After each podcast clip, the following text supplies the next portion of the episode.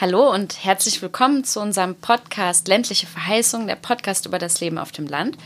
Wir freuen uns, mit dir heute unsere allererste Podcast-Folge teilen zu können. Und wir, das sind Eleonore und Sabet. Und wir wollen vor allem erstmal uns heute vorstellen. Das ähm, machen wir gegenseitig. Und natürlich die Idee des Podcasts. Und Eli, fängst du an? Stellst du mich vor? Ja, Sabet. Ähm, äh, Sabet hat Medienwissenschaften studiert. was ich, ich kann mir den Namen immer nicht merken, weil eigentlich habe ich das Gefühl, sie, sie hat Philosophie gemacht. Ähm, was, äh, ja, was mich bei Sabet schon immer ähm, begleitet, ist dieser Blick auf das Große und Ganze, auf die philosophischen Fragen ähm, über Gesellschaft und wie wir leben wollen. Und ähm, ja, wir haben zusammen schon ganz viele Diskussionen darüber geführt, wie wie kann das aber trotzdem eigentlich wahr werden? Wie kann man das jetzt ganz praktisch machen in Beziehungen, im Leben, in dem, was man sich selber als nächsten Schritt überlegt? Das ist ähm, für mich ja so von, von Sabits Herangehensweise an, an das Leben und ähm, die Dinge das Wichtigste. Und sie arbeitet jetzt in der äh, Schlesischen 27, einem Kultur- und Bildungsprojekt in Kreuzberg und hat äh, im letzten Jahr die Lokalhelden Gründerwerkstatt durchlaufen und ähm, da ganz viel äh, mit anderen jungen Leuten zusammengearbeitet, die alle mit wilden Gründungsideen für das Land starten. Äh, bei Sabet steht äh, vielleicht in irgendeiner Form auf dem Plan, ein ähm, Seminarhaus mal zu machen. Genau.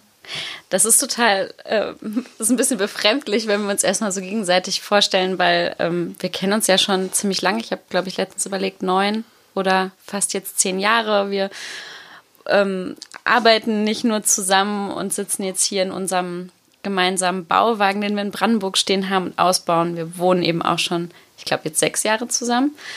Ähm, und wir haben uns kennengelernt über unsere Liebe zu Pferden.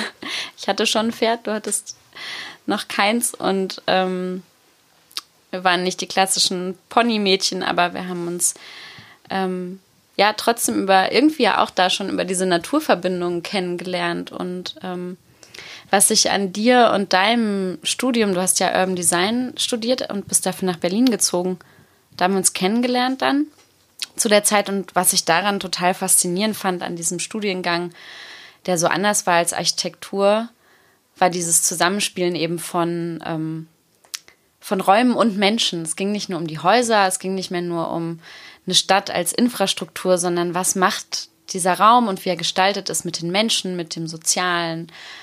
Das fand ich unglaublich spannend, wie du mir davon erzählt hast. Und was ich auch immer so toll fand, dass du da so diese eben wahrscheinlich auch aus diesem Studiengang heraus, aber diese ganzen Netzwerke und Verbindungen siehst und ganz viel mit den Menschen eben direkt ins Gespräch gehst. Ähm, zum Beispiel eben auch bei äh, einer Reise, die du mal in die Mongolei gemacht hast. Da erinnere ich mich irgendwie noch total gut dran. Ich komme damit ja immer wieder an. Ähm, was so um nomadische Lebensweisen ging. Und für mich ist das auch immer noch so der Anfang auf eine Art auch von deiner Beschäftigung mit ländlichem, ländlichem Raum. Nicht mehr in der Mongolei, sondern Brandenburg und ähm, ostdeutsche, ehemals ostdeutsche Bundesländer. Ja, das stimmt. Das war eigentlich ganz lustig. Das habe ich ja angefangen mit meinen zwei Studienfreunden, ähm, mit denen ich jetzt auch zusammen weiter arbeite, Leon und Matthias. Und wir sind eigentlich auch alle drei Stadtkinder und haben und irgendwie Brandenburg oder Land, das war so so wie eine leere Landkarte, ähm, wo man überhaupt keine Vorstellung von hatte, wie es da draußen eigentlich ist. Und wir hatten ja damals äh, angefangen, einfach erstmal so Fahrradtouren zu machen ins Unbekannte und später ähm, dann ja angefangen. Das war zu eurem Abschluss, ne? Genau, ganz ja. viele Projekte zu besuchen. Und daraus ist dann ja letztendlich auch äh, ja der Namens Geber für diesen Podcast entstanden, nämlich unser Buch, ähm, wo du dann ja auch mit eingestiegen bist. Ähm, ländliche Verheißung, Lebens- und Arbeitsprojekte rund um Berlin. Genau, da war ja noch so der, der Fokus, den wir eigentlich zu viert ja dann da drauf gelegt haben, auf so städtischen Akteuren, also Menschen, die aus häufig eben aus Berlin kommen, aber auch aus anderen Städten und rausgehen nach Brandenburg und dort ja, Gründerinnen werden eigentlich, Orte gründen, Initiativen gründen. Und das war ja da der Fokus in unserem Buch. Wer, wer geht da raus? Was passiert dann dort vor Ort? Was sind die Herausforderungen? Was bewegt sich da? Und eigentlich auch aufzuzeigen, dass da ganz schön viel eigentlich im Gange ist rund um Berlin. Und damit, das finden, würde ich gerne noch irgendwie dazu sagen, damit beschäftigt ihr euch ja auch im Büro, das ihr gegründet habt nach eurem Master. Ähm, Studio Amore heißt dieses tolle Büro, beschäftigt ihr euch ja auch ganz viel mit Engagement. Genau, da sind wir eigentlich auch jetzt schon seit ähm, fünf Jahren ähm, in den unterschiedlichsten Projekten unterwegs, machen ganz viel Forschung für und mit dem Thünen-Institut für Regionalentwicklung und haben seitdem sehr, sehr viel gelernt über ländliche Räume in Ostdeutschland, über Dorfentwicklung und das Engagement der Leute vor Ort und was das eigentlich dazu beiträgt. Was findest du da, würdest du sagen, findest du da so das Spannendste zwischen diesem, wir sind ja noch in der Stadt, in Berlin, und dann fahrt ihr da immer raus und du kennst jetzt so viele Projekte und MacherInnen dort. Was sind da so die unterschiedlichen Bilder oder was hat sich da für dich verändert? Ähm, ja, es ist, der Blick ist halt einfach viel vielschichtiger geworden und man sieht eben die Vielfalt äh, des der Dörfer. Es ist so einfach in der Stadt zu sitzen und man hat so schnell das Bild von, ha, Dörfer sind ähm, leer und da ist nichts los und irgendwie wird ja auch ständig von dem Leerstand berichtet und die Leute gehen weg und es gibt keine Arbeitsplätze und eigentlich nur noch Rechte und all, Ja, all heute dem. sind ja auch Wahlen genau. in Brandenburg. Ähm, und, und ja, die Realität sieht eben ganz anders aus und, und es lässt sich nicht in oder nur ganz schwierig in ein Bild fassen, sondern jedes Projekt, jedes Dorf ist, ist anders, funktioniert anders, hat einen anderen Charakter. Und das ist nach wie vor jedes Mal so spannend, wenn man wieder auf irgendeine Feldforschungs-Interviewreise ähm, fährt. Und ich musste auch noch mal dran denken, worüber wir auch uns viel ausgetauscht haben, ist gleichzeitig, dass in Städten wie Berlin es auch eine ja eigentlich eine unglaubliche Werbeindustrie mittlerweile gibt, neben diesem, die diesen Wunsch nach irgendwie Echtheit und was wieder selber mit den Händen zu schaffen und in Gemeinschaft zu machen und ja im wahrsten Sinne so seinem eigenen Leben da irgendwie näher zu sein, ob es durch die Ernährung ist und wo plötzlich das Essen herkommt und alle, wie viele Leute ich jetzt kenne, die sich ein kleines Ackerstückchen außerhalb gemietet haben, das gemeinsam bewirtschaften und dann in Neukölln sitzen und irgendwie selbst geerntete Kartoffeln ähm, verarbeiten und es plötzlich gar nicht mehr schlimm ist, dass da irgendwie auch mal Insekten dran waren das wird natürlich auch in der Stadt halt total oft als Werbung eigentlich benutzt. Und das finde ich so das andere Extrem zu diesem, das Land ist irgendwie tot und leer ähm, oder ein ganz problematischer Raum. Gibt es eben auch gleichzeitig diesen, diesen Hype und auch dann ja schon wieder so eine Kommodifizierung, dass es eben viel auch damit um Verkaufen teilweise gehen kann. Das ist ja so im Extremfall die Spanne. Genau, also wer kennt sich nicht die super ästhetischen Bilder im Abendlicht, wo irgendwie junge, hippe Menschen irgendwie am Feldrand stehen und weiß nicht, je nachdem, ob es um, um Mode geht oder um irgendwelche Projekte oder was auch immer, aber sozusagen diese, äh, diese Anmutung. Die also wo siehst steht. du uns so dazwischen mit unserem Buchprojekt und jetzt auch mit dem Podcast? Na, hoffentlich ähm, schaffen wir es, die, die ganze Spanne mit zu reflektieren und, und aufzuzeigen.